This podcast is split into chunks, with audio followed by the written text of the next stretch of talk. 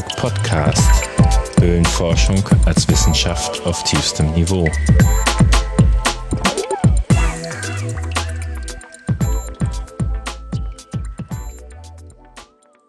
Wie stellen wir uns als Höhlenforscher eigentlich nach außen dar? Also jetzt nicht in Richtung einer staunenden Journalisten- und Fernsehöffentlichkeit. Ich meine gegenüber Leuten, die auch mal in die Höhle wollen. Gegenüber Leuten, die wie wir sind und doch anders die einfach mal mitkommen wollen, die oft viel jünger als wir sind, die das Abenteuer suchen, die sich einmal in einer anderen Welt erfahren wollen, die vielleicht Vereinsmeierei ganz gruselig finden, aber auch Leute, die uns vielleicht eines Tages als Katasterführer, Experten, Schlüsselhüter und generell Großhöhlenforscher ersetzen könnten. Wenn ich mir die Höhlenforschung im Internet anschaue, habe ich den Eindruck, dass wir solche Leute nicht wirklich wollen. Wir bleiben lieber in unserer schlammigen Komfortzone und lassen uns bestaunen. Konkrete, sachdienliche Informationen gibt's kaum im Internet. Höhlenschutz ist da immer eine beliebte Ausrede. Es scheint sogar immer noch Vereine zu geben, wo Neulinge sich erstmal mit unbeliebten Einsätzen in irgendwelchen Kacklöchern hocharbeiten müssen, bevor sie in eine gute Höhle mit dürfen. Ich halte das für hochbedenklich. Ich habe immer mal wieder den Eindruck, der Höhlenforscher an sich müsste auf die rote Liste vom Aussterben bedroht. Zu viel Revierverhalten, zu wenig Balz.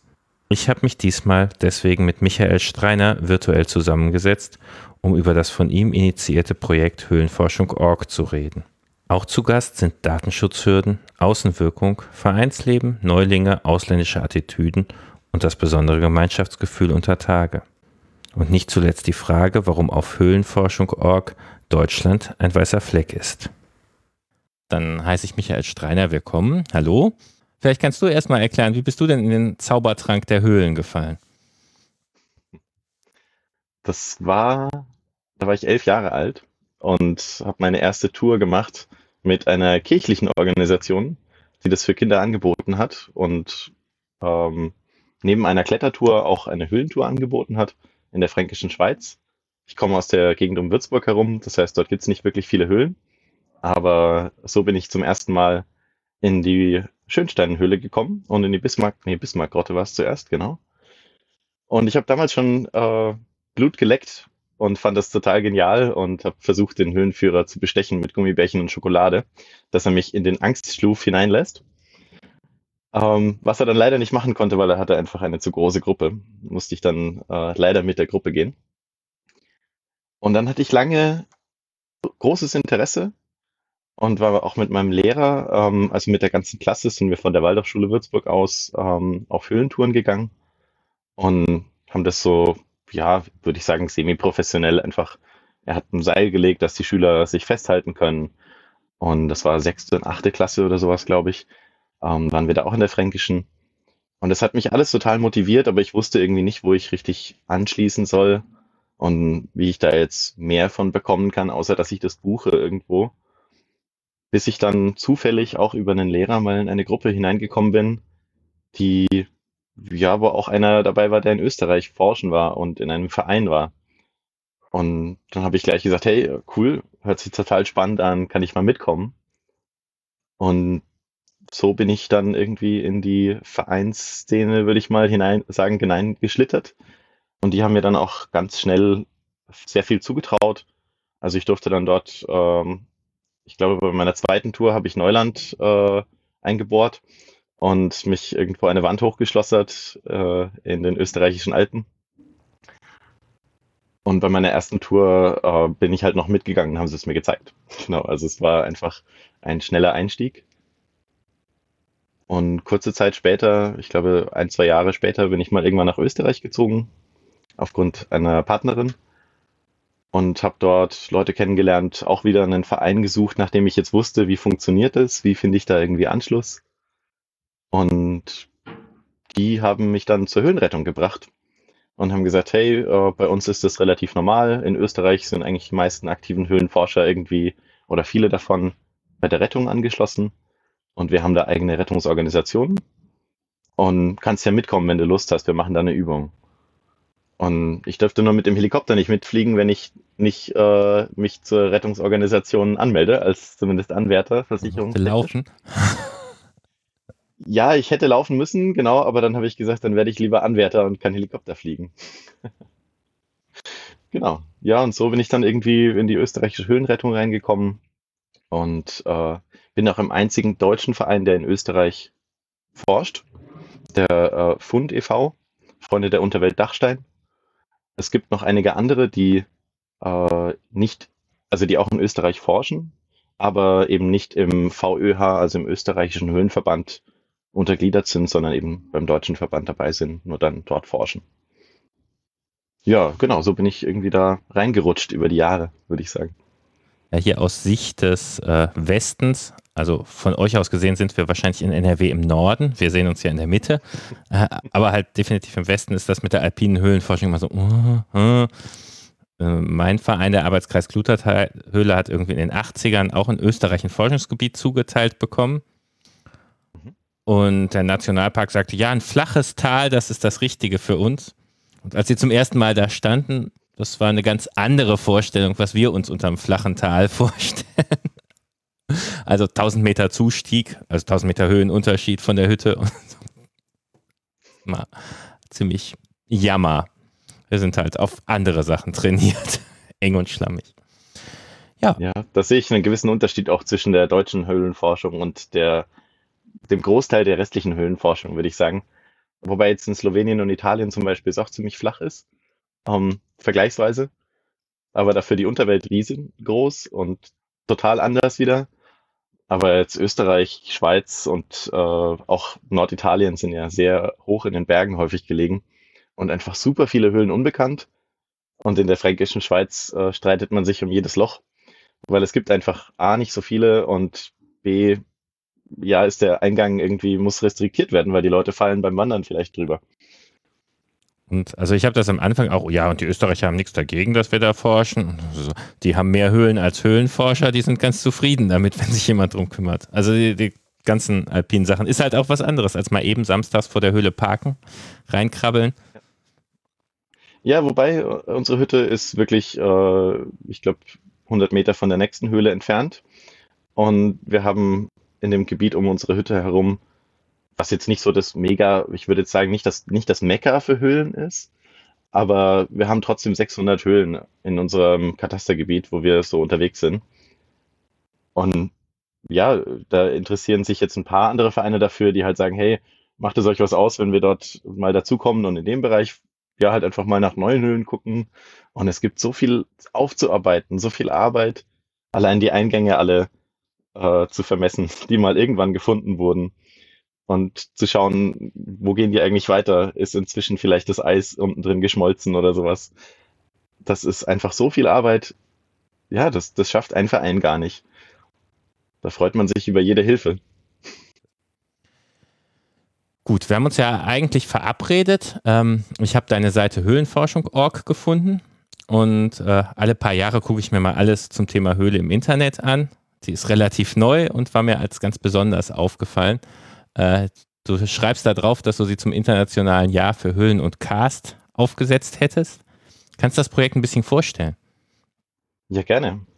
Ähm, das ist im Prinzip aus der Idee des, also dieses internationale Jahr von Höhle und Karst ist ja 2020 ausgerufen worden als, hey, nächstes Jahr machen wir das. Äh, liebe Höhlenvereine, Höhlenverbände, bitte informiert eure Mitglieder, überlegt euch Ideen, Projekte, wie ihr das in eurem Land ähm, etwas publik, publik machen könnt, Leute dafür ähm, informieren könnt und so weiter. Also die Idee war natürlich vor Corona geboren und da dachte man noch viel mehr an persönliche Treffen, ähm, an Events, an den Höhlen, an Schauhöhlen und so weiter. Und ja, im Laufe 2020, als das beim VÖH, also Verein Öst Verband österreichischer Höhenforscher, ähm, zusammengekommen ist und wir uns darüber unterhalten haben, war irgendwie klar, ja, das mit den Schauhöhlen können wir planen, aber inwieweit sich das umsetzen lässt, müssen wir halt dann gucken, weil je nach Pandemieverlauf einfach nicht ganz so easy umzusetzen.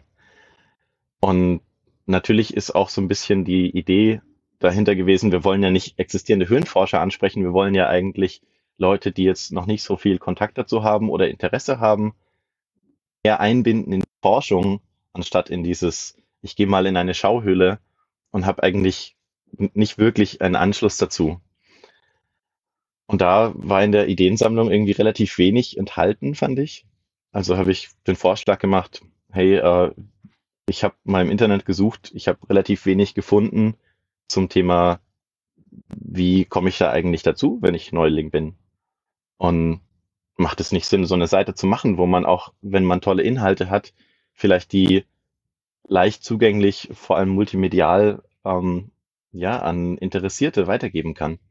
Oder wenn jetzt jemand mich fragt, hey, was ist denn eigentlich Höhlenforschung und äh, habe ich noch nie von gehört, gibt es da noch mehr außer Schauhöhlen, dass man dem einfach einen Link geben kann und sagen kann, hey, schau doch mal hier nach.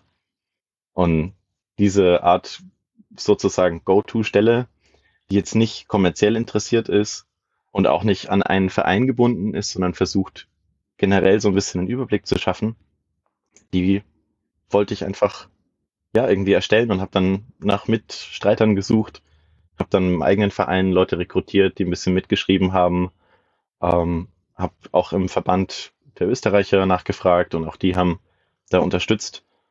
Und ich sehe das nicht wirklich als meine Seite, ich sehe es nur als, ich habe es gestartet und ich versuche da wirklich ähm, alle mit an Bord zu holen, die Lust haben und Interesse haben und es als Gemeinschaftsprojekt von Höhlenforschern für interessierte neue Höhlenforscher sozusagen oder zukünftige Generationen der Höhlenforscher zu machen. Also es ist nicht, ja, es ist nicht ein Mann, eine, eine Ein-Mann-Show, sondern idealerweise wirklich eine Kollaboration.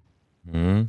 Das, ähm, wenn man guckt, wie sich die Höhlenforschung nach außen präsentiert, dann habe ich oft das Gefühl, um es mal unfreundlich auszusagen, entweder sind sie zu doof oder sie wollen mit anderen Leuten nichts zu tun haben.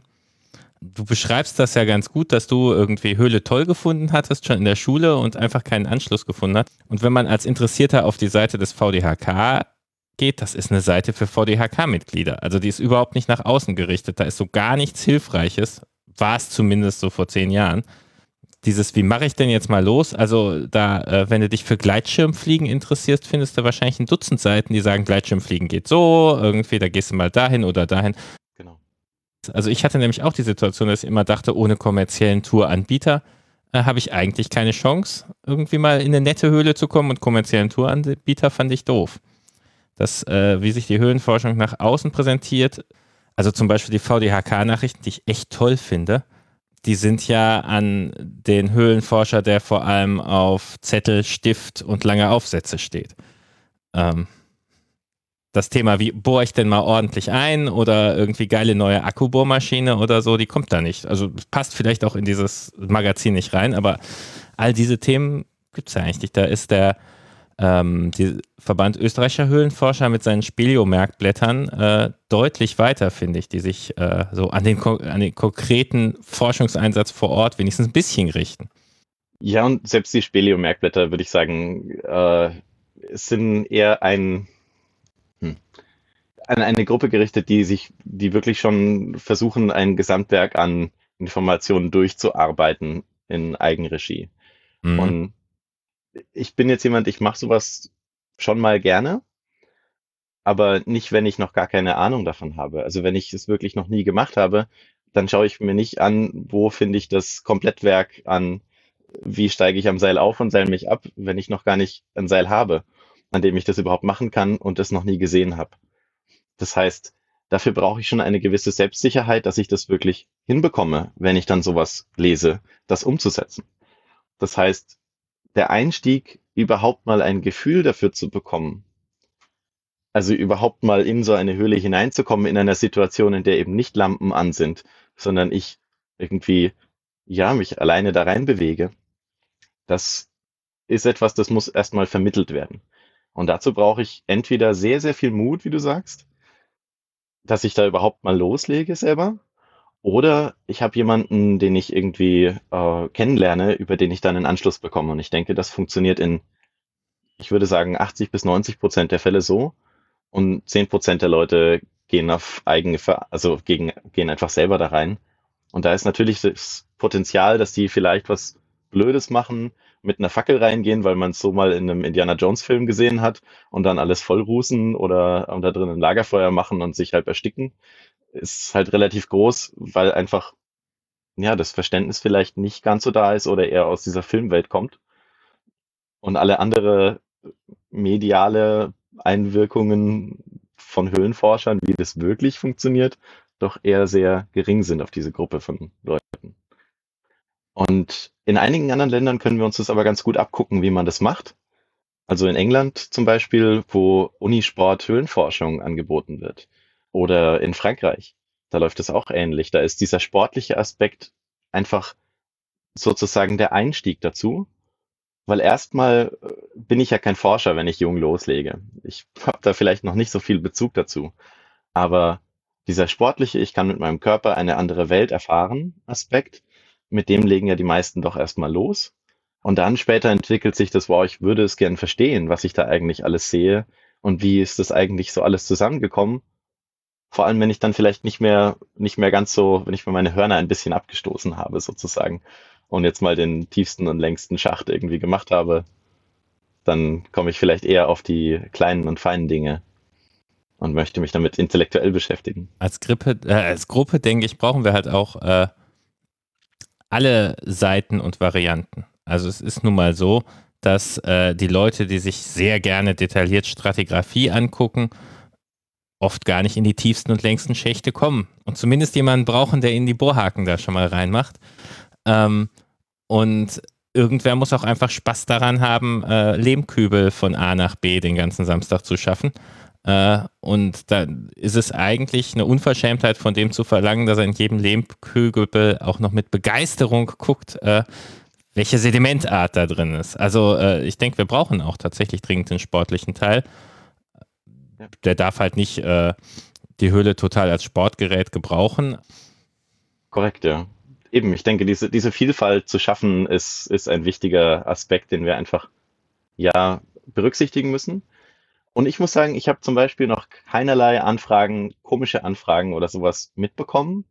Zumindest nicht von, nicht von Leuten, die in Höhle interessiert sind das ist mir noch nicht untergekommen. Also ich habe Leute von einer Uni kennengelernt, die ähm, sich da mal über einen Verein auch und Leute, die sie kannten, in so ein Gebiet äh, begeben haben und dann Höhlenforscher kennengelernt haben und gesagt haben, hey, wir haben ein Projekt auf Island, wir würden total gerne dort in so eine Spalte hinunter und einen Hohlraum, den wir dort vermuten, finden und ihn vermessen.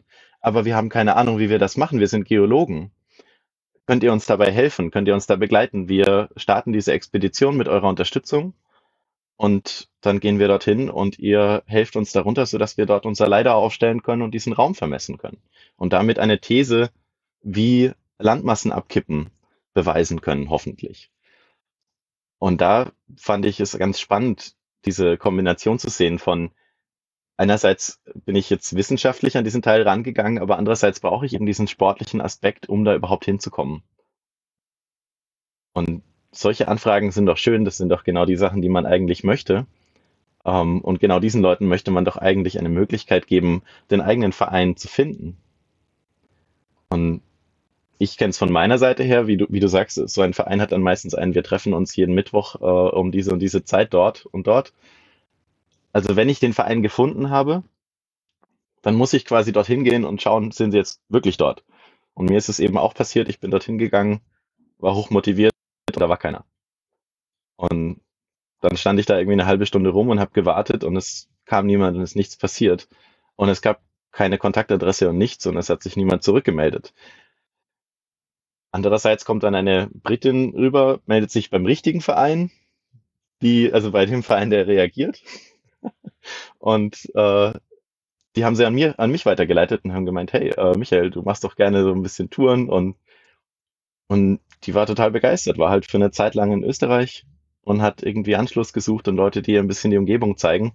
Einfach weil sie halt das Land und die Gesetze nicht kennt und nicht genau weiß, in welche Höhle darf ich denn wie hier überhaupt rein.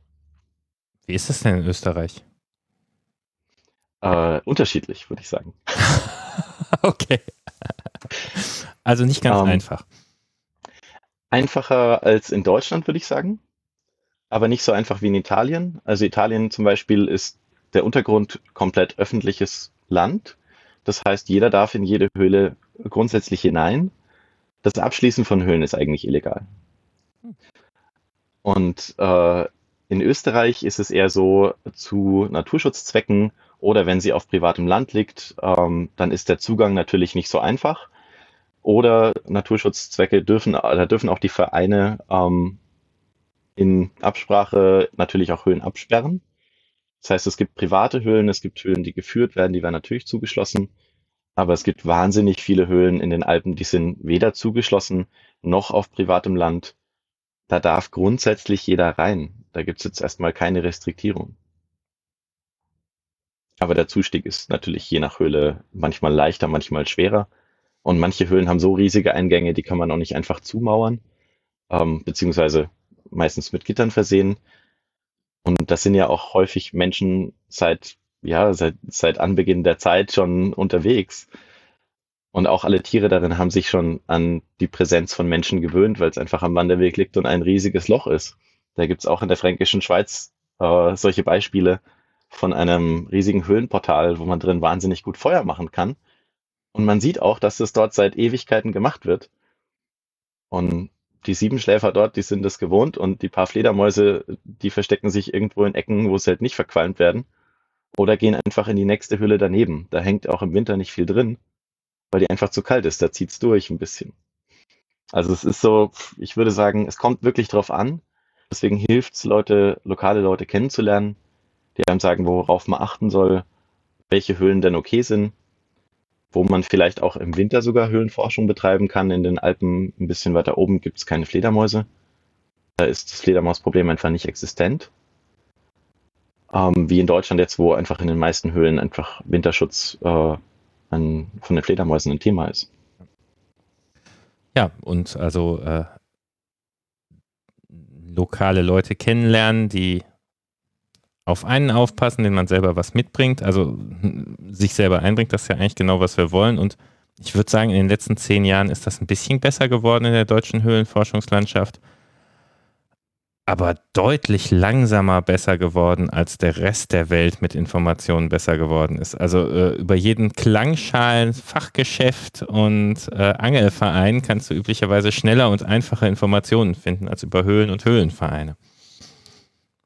Ich denke, Höhlenvereine haben so ein bisschen, also nicht alle Höhlenvereine haben sich aus demselben Grund gegründet und nicht alle wollen neue Mitglieder finden, interessanterweise.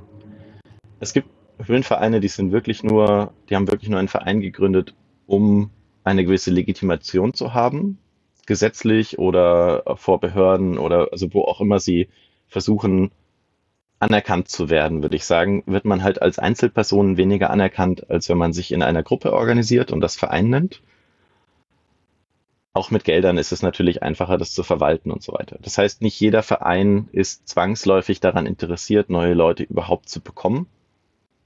Und manche Gruppen bleiben da gerne für sich und sagen, okay, dann, wenn wir halt alle überaltert sind, dann löst sich der Verein einfach auf. Und es ist okay so.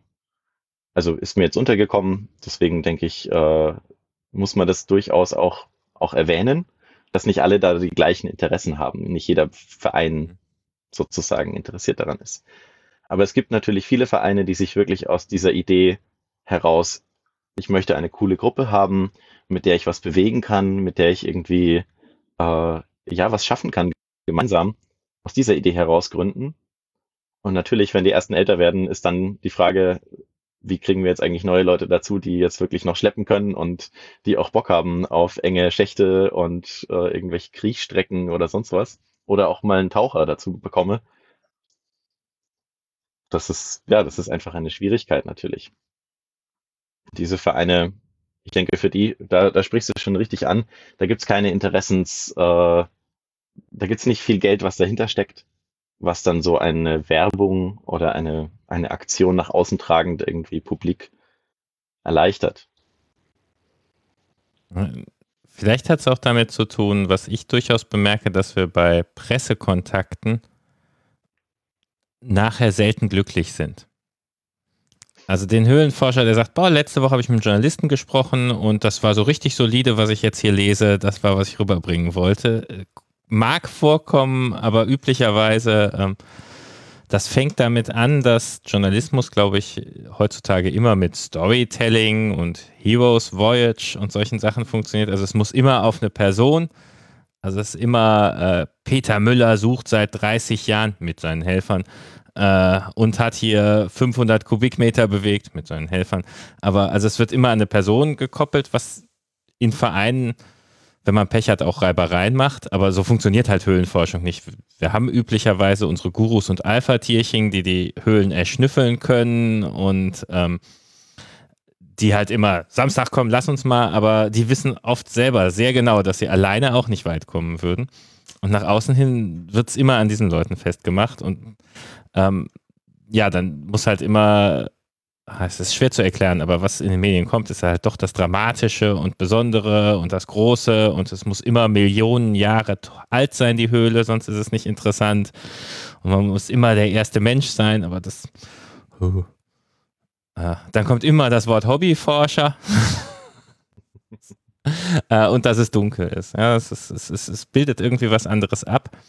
Und ähm, ich glaube, dass diese Pressekontakte einen auch manchmal zum Teil auf so eine Anti-Haltung bringen. Aber auch Pressekontakte, wenn man jetzt irgendwie über den Mond spricht oder sonst was, das, das kann so ein bisschen Motivation schaffen oder Interesse an, an irgendwas wie Höhlenforschung. Aber es schafft nicht wirklich den Anschluss. Und ich glaube, das, das können wir auch nicht der Presse überlassen zu sagen, bewerbt mal unsere äh, Höhlenvereine wirklich, mhm. sondern es ist wirklich nur dieses Wow, da gibt's so eine Welt, das möchte ich auch mal, das möchte ich auch mal mir anschauen oder cool. Und dann lernt man jemanden kennen eigentlich und sagt, wow, du bist einer von diesen Höhlenforschern, ja? Genial. Äh, äh, wie mache ich das? Und wenn ich jemanden kennenlerne, äh, irgendwo im Park und die bekommen das irgendwie mit, dann bekomme ich diese ganzen Fragen.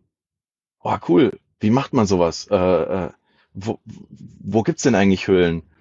Äh, kann ich sowas auch mal machen? Oder, ne? Solche, solche Sachen. Und dann kann ich eigentlich nur sagen, ja klar, hier ist meine Nummer, kontaktiere mich. Und dann bin ich quasi sozusagen dieser Hero für sie. Der Botschafter. Was ich ja auch nicht sein, ja, was ich ja auch nicht sein möchte. Ich möchte ja nicht die einzige Person sein auf der Welt. Ich möchte auch nicht derjenige sein, der jetzt sagt, du aus Norddeutschland, komm nach Österreich, ja sondern idealerweise möchte ich doch in der Lage sein zu sagen, ich kenne da jemanden in deiner Gegend oder schau mal dort, da gibt's einen Verein, da gibt's coole Leute, die machen dasselbe in deiner Umgebung. Mit denen kannst du dich wöchentlich treffen und ihr könnt zusammen trainieren und die zeigen dir, wie das funktioniert. Und ja, vielleicht kommst du irgendwann mal nach Österreich und dann können wir gerne eine Tour zusammen machen. Wäre doch total spannend. Also einfach zu sagen, da, da gibt es eine Community, die ist ja breit verteilt auf der ganzen Welt du musst ja nicht jetzt irgendwie immer nach in ein anderes Land fahren oder fliegen, um das zu machen. Das gibt's auch zu Hause. Da wäre ja eigentlich eine Webseite mit einer Karte, wo die Höhlenvereine drauf sind, eine geile Idee. Hast du da schon mal drüber nachgedacht? Genau, so ähnlich äh, kam diese Idee. Und so habe ich dann auch die Webseite aufgebaut und habe das versucht, ähm, ja, so mit diesen ganz einfachen Fragen wieso macht man sowas? Also was ist so das Interessante an Höhlen? Ähm, von der Motivationsseite sozusagen rüber bis zur, zur Umsetzungsseite. Also wie lege ich los? Ähm, wie, wie funktioniert das? Wie finde ich Anschluss? Wo sind die Vereine und so weiter? Oder dass man überhaupt Vereine vielleicht nehmen sollte, aber es natürlich auch alleine machen kann. Genau, das war so meine Idee, dass ich das so strukturiere auf äh, höhenforschung.org. Ja, finde ich. Ja, und ich habe auch versucht, natürlich international das Ganze im deutschsprachigen Raum, also mit den Schweizern und den Deutschen und den Österreichern zusammenzuschließen, dass man überall, wo man diese Sprache spricht, sozusagen Anschluss an Höhlenforschung finden kann, wo auch immer man in diesem Bereich wohnt. Finde ich eine tolle Idee und gute Sache und hat uns bitterlich gefehlt. Äh, mich wundert auch ein bisschen, dass die Domain noch frei war. Äh, die war nicht frei. Ah die ähm, gehört einem, einem Kollegen von mir aus dem Verein. Die hat er sich mal irgendwann äh, geschnappt, als sie frei wurde von einem anderen österreichischen Verein. Und hat sie dann halt einfach erstmal auf unsere Seite verlinkt gehabt oder ja, sie war einfach so ein bisschen, hat herumgewartet, bis sie dann irgendwann mal Verwendung findet. Und dann hat sich gemeint, hab, hey, ich hätte gerne eine Domain, ähm, wer hat eigentlich eine und könnte da vielleicht was zur Verfügung stellen? Der gemeint, hey, hier, die hätte ich, könnte man verwenden, konfiguriere ich dir. Äh, Cave.org zum Beispiel ist leider schon vergeben. Deswegen ja, wurde es Höhlenforschung.org und auch nicht AT oder DE, um es nicht an ein Land zu binden. Das finde ich sehr schön. Also den übernationalen Ansatz. Übrigens, Höhlenforschung.org mit Ö ist noch frei. Das, äh, die müsste ich mir auch mal registrieren, genau. Ja. Ähm, in Deutschland sieht die Karte aber ziemlich mau aus. ja, ähm, das war ein bisschen eine Startschwierigkeit, würde ich sagen, und äh, wird es hoffentlich nicht allzu lange bleiben. Ich habe als, als Start erstmal die öffentlichen Daten aller Vereine genommen. Es gibt ja ein Vereinsregister, wo alle Vereine drin aufgelistet sein müssen mit ihren öffentlichen Kontaktadressen und so weiter. Und ich habe einfach erstmal diese Daten genommen, also Vereinsname, Vereinsadresse und habe die auch von den Verbandsseiten, das sind die ja nochmal zusammengefasst, dass man nicht ins Register schauen muss, ähm, habe ich die jetzt eben kopiert, auf eine Karte anhand dieser Adresse einfach gepackt und die Schweizer hatten das schon auf einer Karte, da war das eine einfache, äh, ich, ich verlinke einfach auf denen ihre Karte sozusagen. Aktivitäten. Ich habe sie ja auch gefragt und habe jedem Verband danach eben die Information geschickt, hey, äh, ich würde das gerne machen. Ich habe das jetzt mal hier zusammen eingebunden. Schaut euch das an, sagt mir bitte, ob das passt oder nicht. Und die Schweizer waren da sofort, hey cool, ja klar, hier genauso wie bei uns, kein Thema, kannst du gerne machen. Die Österreicher hatten das sogar mit Texten befüttert und haben gemeint, hey, wir wollen ja auch Flyer auslegen bei allen Schauhöhlen über alle unsere Höhlenvereine. Also die haben so eine Übersichtskarte, wo sind die Schauhöhlen verteilt im Land. Und da wollten sie so eine Übersichtskarte noch als Flyer daneben legen. Hier sind übrigens auch unsere Vereine verteilt. Also falls du mehr Interesse hast nach einer Schauhöhle, kannst du dich bei denen melden. Und da ist so eine kurze Zusammenfassung, wie viele Mitglieder sind es, wo sind die, was machen die, geschrieben gewesen. Und diese Information habe ich damit reingepackt. Genau, und dann kam allerdings eine nicht so erfreuliche Rückmeldung aus Deutschland von einem Verein, der dann gesagt hat, oh, die Adresse möchte ich nicht online haben. Ähm, und es würde datenschutzmäßig nicht okay sein. Und ich wollte mich da jetzt auch nicht irgendwie mit jemandem anlegen. Also habe ich dann halt einfach, bin ich der Bitte nachgekommen, habe die Vereine erstmal alle wieder runtergenommen in Deutschland, um jetzt da nicht für äh, böses Blut zu sorgen untereinander. Ich mache es ja für die Vereine und nicht gegen die Vereine. Und ja, seitdem habe ich dann halt rausgeschrieben, auch an die Verbände, wenn ihr gerne möchtet, dass die Vereine gelistet werden, dann bitte sagt kurz Bescheid, dann nehme ich die Vereine einzeln wieder rein. Und deswegen sind jetzt gerade halt leider von den über 70 Vereinen in Deutschland nur eine Handvoll gerade auf der Karte. Und auch die Österreicher hatten dann ein bisschen Schiss, nicht, dass sich ein Verein irgendwie auf die Füße getreten fühlt. Und dann habe ich einfach die GPS-Koordinaten etwas anonymisiert, einfach ein paar Stellen hinten weg. Dann ist es nicht mehr bei einem Haus, mhm. sondern irgendwo dann ist es nicht mehr genau die Adresse, sondern halt im Umkreis von 100 Metern diese Adresse oder wie auch immer. Dann passt der Marker auf der Karte als Übersicht ganz gut, aber man kann ihn jetzt nicht nutzen, um direkt zu jemandem nach Hause zu finden, sozusagen, was jetzt meiner Meinung nach auch nicht gefährlich ist. Also meine Adresse ist seit Ewigkeiten im Internet und es ist noch nie jemand deswegen bei mir vorbeigekommen. Von daher habe ich jetzt nicht das Gefühl, als wäre das gefährlich, aber natürlich ist es, jedermann hat da seine eigene sein eigenes Gefühl von, was für, möchte er natürlich von Daten wo sehen.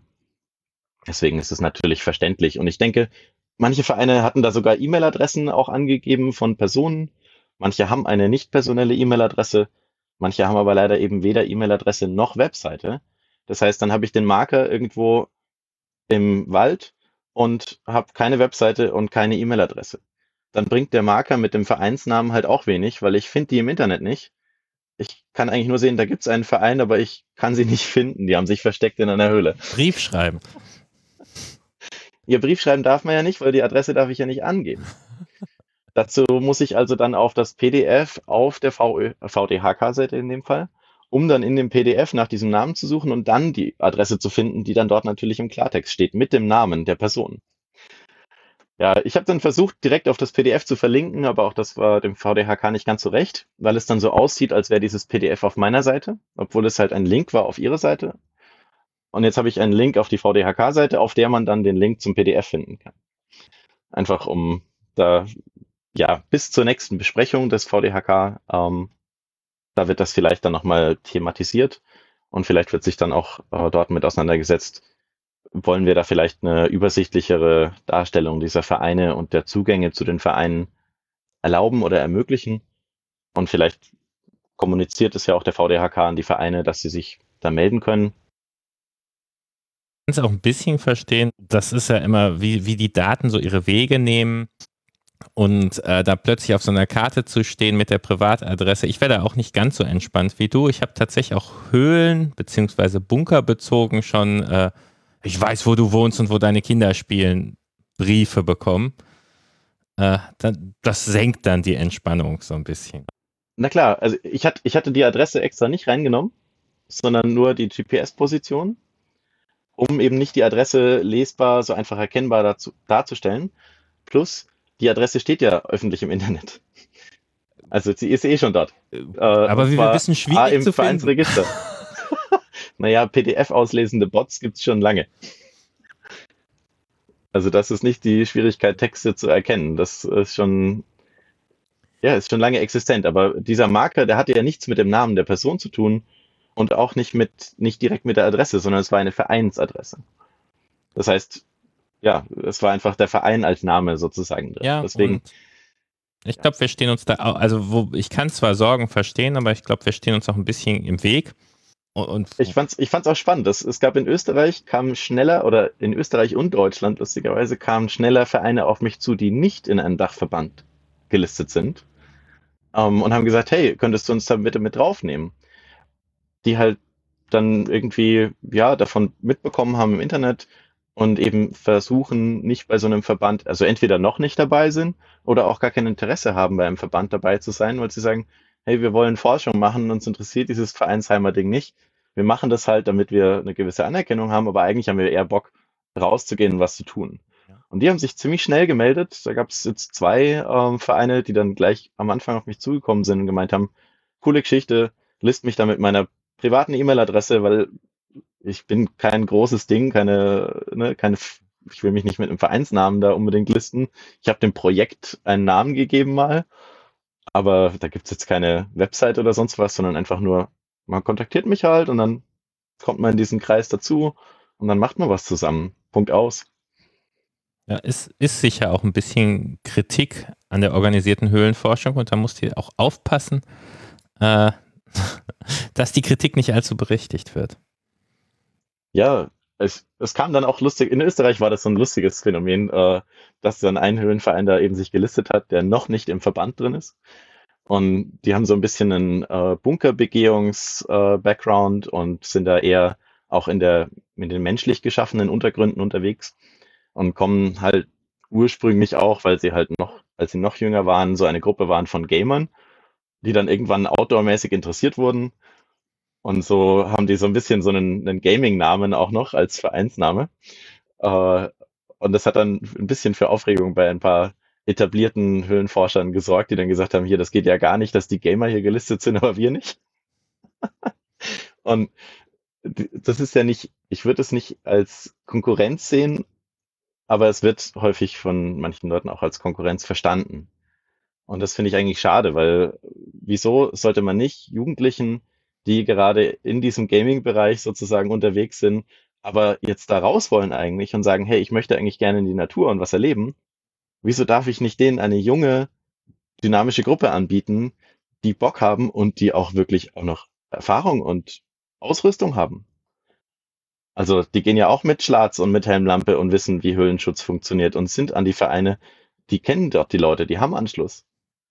Also wieso soll ich nicht zu dieser Gruppe dazukommen? Das muss ja nicht unbedingt der Hero sein, der, ähm, der seit 20, 30 Jahren forscht. Das ist vielleicht nicht der richtige Kontakt für die. Ja, äh, aber es ist halt immer schwierig mit den jungen Leuten, finden die alten Leute. Ich zähle mich ja gerade so noch zu den Jungen, obwohl ich jetzt gerade 31 bin. Äh, da, da, da switcht man so langsam über. Aber ich finde es immer spannend, und ich habe schon ganz vielen jungen Leuten äh, Höhle nahegebracht. Also von, ich glaube, startend bei unter zehn Jahren, ähm, auch junge Studenten und Studentinnen, die dann einfach Lust hatten und es zum ersten Mal erlebt haben. Und es ist was wahnsinnig Schönes, das weiterzugeben. Und sind die geblieben? Ja, interessanterweise wirklich. Äh, dadurch habe ich unseren Verein ein wenig aufge aufgefrischt ähm, und ein bisschen junges Blut dazu gebracht und bin jetzt auch nicht mehr der Jüngste. im Verein. Vorher war ich mit 30 der Jüngste. Und das ist eigentlich schon, ich würde sagen, bezeichnend, weil es gibt durchaus Vereine, da ist es, da ist der Jüngste nicht 30, sondern noch älter. Ähm, aber wir sind eigentlich ein Verein, der relativ jung ist, noch, noch nicht so viele Jahre existiert, aber trotzdem halt einfach seit vielen Jahren keinen jungen Zuwachs mehr bekommen hat. Also ich kenne ein bisschen Frust von Leuten, die so sich sehr viel Mühe mit, ich nenne es mal Großausbildung, die ja nicht äh, Ausbildungslager ist, sondern jetzt gehe ich mal in eine Höhle, die ich, von der ich weiß, dass die eine Idee zu schwer für dich ist und dann nehmen wir uns Zeit und die Art von Ausbildung.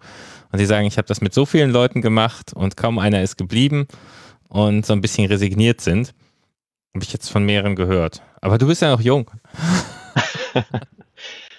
ich denke, ich denk bei, bei der Ausbildung geht es viel um, um Persönliches. Also viel mehr als um die Technik. Das heißt, es geht darum, eine Gemeinschaft zu haben, Leute zu haben, wo ich Lust habe, was mit denen zu unternehmen. Eine Gruppe, die sich, wo ich mich wohlfühle und wo ich Bock habe und merke, hey, jederzeit, wenn ich irgendwie da was machen will und ich möchte mich gerade bewegen oder möchte irgendwie ein Abenteuer erleben, mit denen mache ich das gerne. Und was jetzt genau das Abenteuer ist und wie extrem oder sonst was, das darf natürlich durchaus variieren, weil nicht jeder ist da gleich. Also, dass ich da durchaus auch eine leichtere Tour machen darf und dass es jetzt nicht aberkannt wird und dass ich durchaus auch jemanden finde, mit dem ich eine krasse Tour machen kann und der da mithalten kann. Ich denke, diese, diese Spanne ist wichtig, aber viel wichtiger ist, dass ich mich wirklich mit den Leuten verstehe. Und das ist der Punkt, der wird meistens bei diesen Trainings so, ich mache Training mit fünf Leuten und die sehe ich einmal, die kommen zu diesem Training hin, dann machen wir das, ballern wir dieses Programm durch, dann sind die jetzt ausgebildet, wissen, wie es funktioniert, aber haben natürlich keinen Bock mit mir das weiterzumachen, weil so gut hat sich das jetzt nicht angefühlt. Also vielmehr dieses cool, das macht Spaß, muss der Anfang sein. Alles andere ist ja natürlich, wie soll ich sagen, da fehlt das Gemeinschaftsgefühl. Würdest du sagen, Höhlenforschung ist eigentlich der Kern, das Gemeinschaftsgefühl? So wie ich es betreibe, auf jeden Fall. ich würde nicht sagen, dass es für jeden unbedingt so sein muss, aber ich glaube, wir sind soziale Wesen als Menschen und wir möchten uns gerne in einem äh, Raum aufhalten oder in einem Umfeld, in dem wir uns wohlfühlen, mit Menschen, mit denen wir uns wohlfühlen und mit denen, denen müssen wir ja auch vertrauen. Weil bei so einem Sport geht es ja wirklich darum, als Gruppe sich zu bewegen und sicher zu sein als Gruppe. Und wenn man jetzt, sich jetzt die Höhlenunfälle anschaut, die wenigen, die ja unter Forschern auch mal passieren, dann ist es ja wirklich dann meistens gut oder es geht eigentlich dann immer gut, wenn da jemand dabei ist und der nicht alleine ist. Das macht man auch nicht allein. Also wenn ich mich den ganzen Tag mit jemandem irgendwo in eine psychisch und körperlich anstrengende Situation begebe, dann möchte ich mich doch mit dem wohlfühlen. Ja, also das finde ich einen sehr interessanten Punkt. So, ich gucke immer, was treibt die Leute zur Höhlenforschung, aber du hast einen, ein unter Tagen soziales Erlebnis, was du so nicht hast, wovon ja die Bergleute zum Beispiel auch schwärmen aber beim Drumherum auch, weil du dich immer wieder aufraffen musst, anstrengend, nachher hast du irgendwie einen halben Tag, musst den ganzen Kram sauber machen und so. Also, wenn ich jetzt nicht komme, dann irgendwie kriegen die die Gruppe nicht voll. Das Total, ja. Man ist sehr abhängig. Also, so mein Gefühl auf jeden Fall. Und ich denke, ich kenne es so ein bisschen aus der IT. Ich bin ja äh, ITler und da gibt es durchaus einige Nerds, würde ich sagen. Und je stärker man in einem Thema drin ist und je nerdiger man sich sozusagen damit auseinandersetzt, desto höher wird der Anspruch häufig an die Gruppe, dass die ähnlich nerdig drauf sein müssen, damit ich mich mit denen verstehe. Also es wird exklusiver manchmal der Kreis. Und neue Leute da hinzuzulassen oder, oder dazuzunehmen, die jetzt halt einfach erstmal keine Ahnung davon haben, ist manchmal dann nicht mehr für jeden so einfach. Das heißt, dieses, wie motiviere ich da eigentlich jemanden, dass er auch ein Interesse dafür hat und wie sehr kann ich ihn akzeptieren, dass er es nicht so krass hat wie ich und trotzdem eine gute Zeit mit ihm haben. Ich glaube, diese Diskrepanz dazwischen, das ist das, was es schwierig macht, neue Leute dazuzulassen. Und das ist, wo wir, glaube ich, ein wenig empathischer werden müssen und verstehen, unsere Sicht der, äh, wie, wie wir das machen, ist nicht die einzige. Und wenn wir das als Gruppe machen wollen, müssen wir uns da manchmal auch zurücknehmen. Weil wir brauchen die anderen Leute. Wir können es nicht allein. Ja, das ist ein sehr interessanter Punkt. Ich komme ja auch aus der Ecke und die Vereinsseiten erinnern mich sehr auch an, wie die Kommunikation des Chaos Computer Clubs in den 90ern war. Wir treffen uns donnerstags um so und so viel Uhr vor dem T-Shirt-Laden. Keine E-Mail-Adresse, keine Telefonnummer, kein gar nichts. Und dann ist da auch keiner. Und der hat das gleiche Problem wie die Dachverbände auch, dass viele sagen, nee, das ist Vereinsmeierei, da muss ich nicht mitmachen, die machen gar nicht die coolen Sachen. Und gleichzeitig ist es oft so eine sehr hermetische Gruppe. Also sowohl der Chaos Computer Club als auch die Höhlenvereine sind halt ein schönes Biotop für Bekloppte auch. Die Computerleute haben nur den Vorteil, die können auch zur Not alleine. Also bei Software kommst du auch, wenn du mit gar keinem redest, recht weit. Höhenforschung alleine, da kommt nicht viel bei rum. Kennst du die Cave Seekers? Ja, das war anfangs auch äh, einer der ersten Vereine, wo ich wirklich Informationen über Höhlen online gefunden habe. Ich hatte so ein bisschen das Gefühl, die haben gegen, ja, gegen das vorherrschende, wie macht man das eigentlich, verstoßen und einfach Daten, die sie halt erhoben haben, online gestellt. Über Höhlen, auch wenn das alle anderen nicht wollten oder nicht gerne gesehen haben. Aber dennoch war das wirklich eine Seite, die mir damals im Internet wirklich eine Möglichkeit gegeben hat, herauszufinden, wo kann ich eigentlich damit anfangen.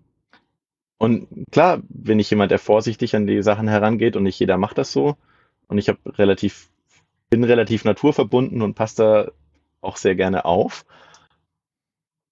Aber trotzdem, ja, ansonsten in vielen Vereinen war das gut gehütetes Geheimnis, wo die Höhlen sind.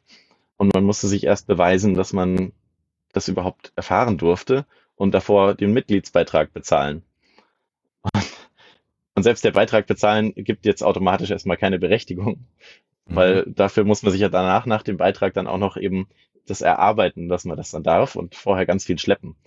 Und ich glaube, diese elitäre Einstellung, wir können Neumitglieder sozusagen als äh, Zugtiere, Zugesel erstmal einsetzen, weil die sind ja eh alle interessiert und kommen ja, weil sie was von uns wollen.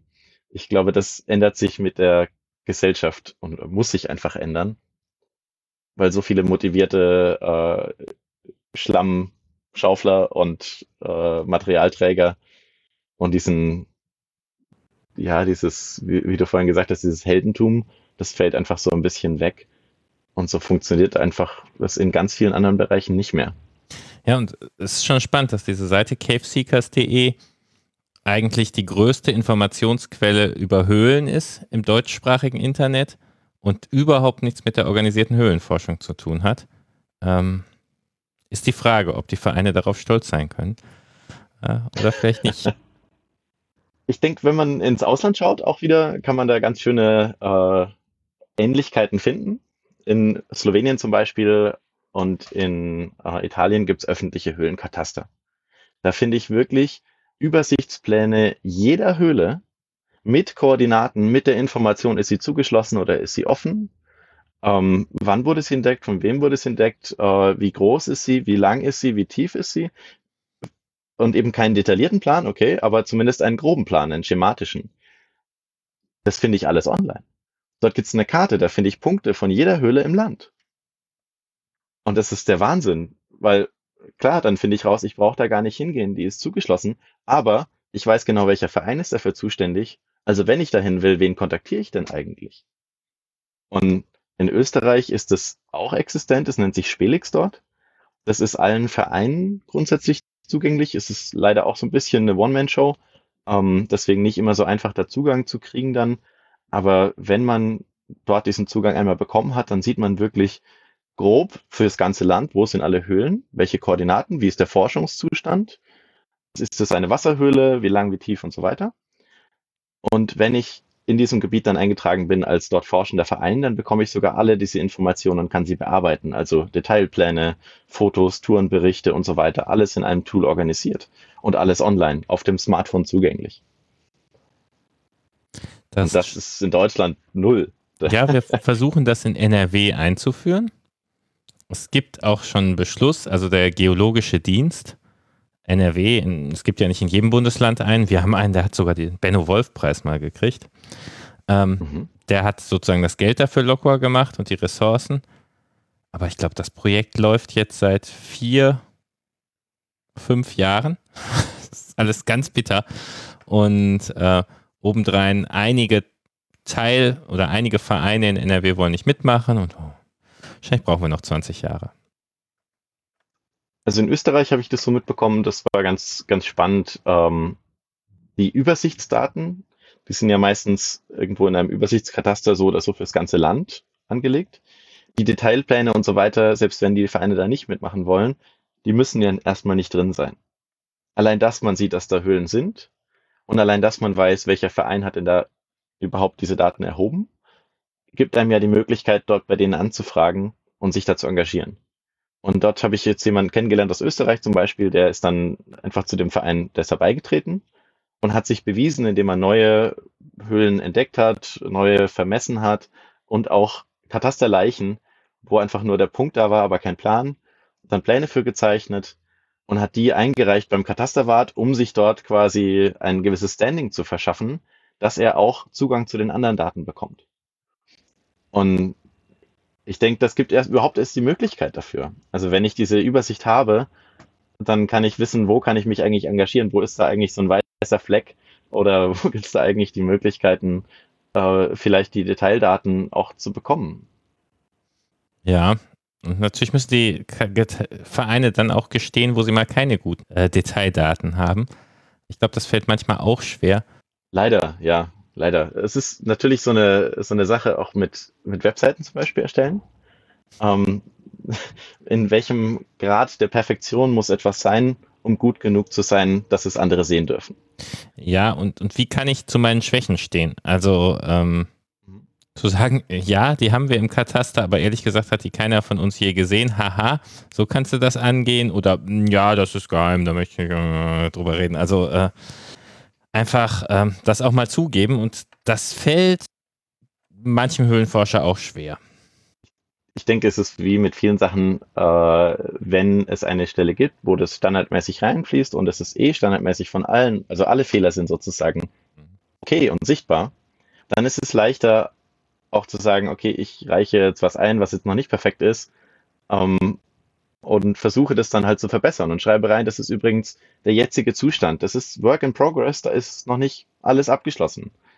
Aber immerhin tue ich das, was ich mache, schon mal reinstellen, damit andere sehen, da ist was passiert.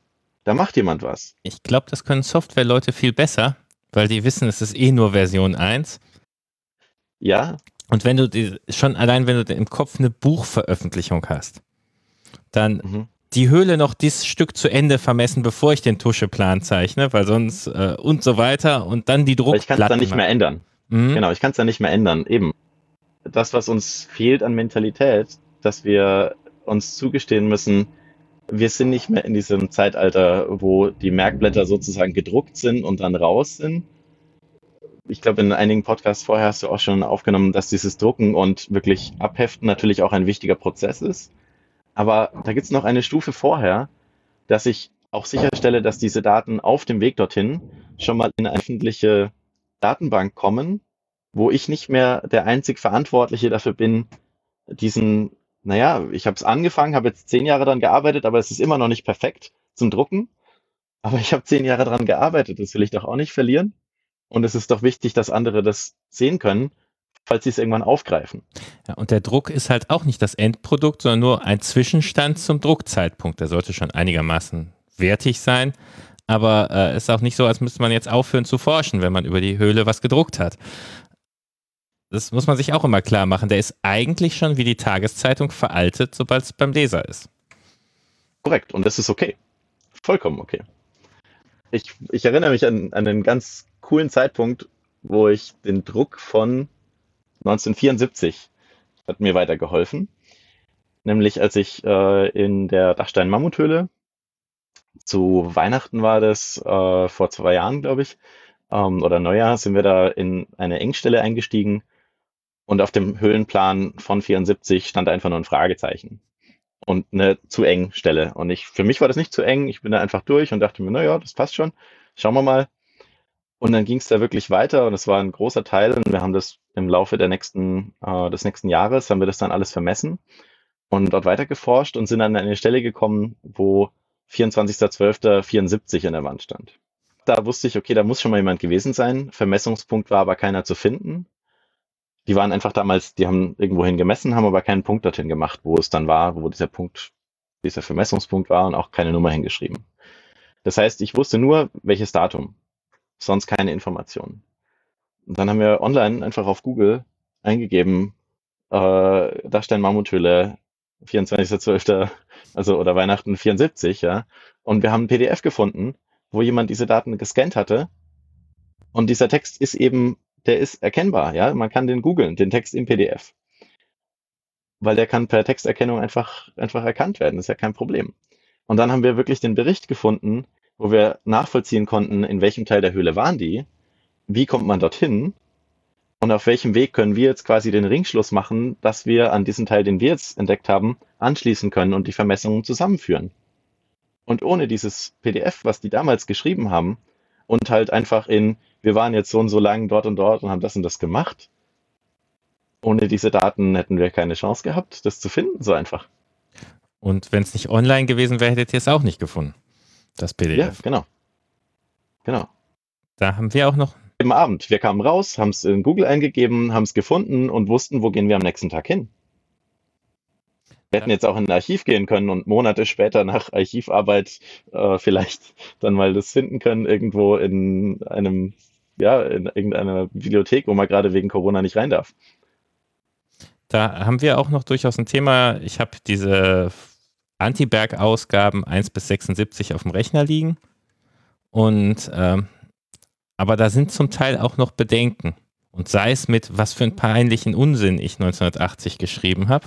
Na, aber eines Tages werden die auch online sein. Da müssen wir uns so Stück für Stück jetzt mal hinbewegen. Man muss es ja selber nicht lesen, würde ich immer sagen. Das ist ein hervorragender Rat. ja. Gut. Einfach schreiben, schreiben, veröffentlichen und äh, es kann ja jemand auf einen zurückkommen und sagen, äh, hä? Und dann sagt man, ja, habe ich damals geschrieben, so what, ja? Ich, ich war jung doch, und brauchte möchtest. das Geld. Die, die Tantiemen der Autorenhonorare. Mhm.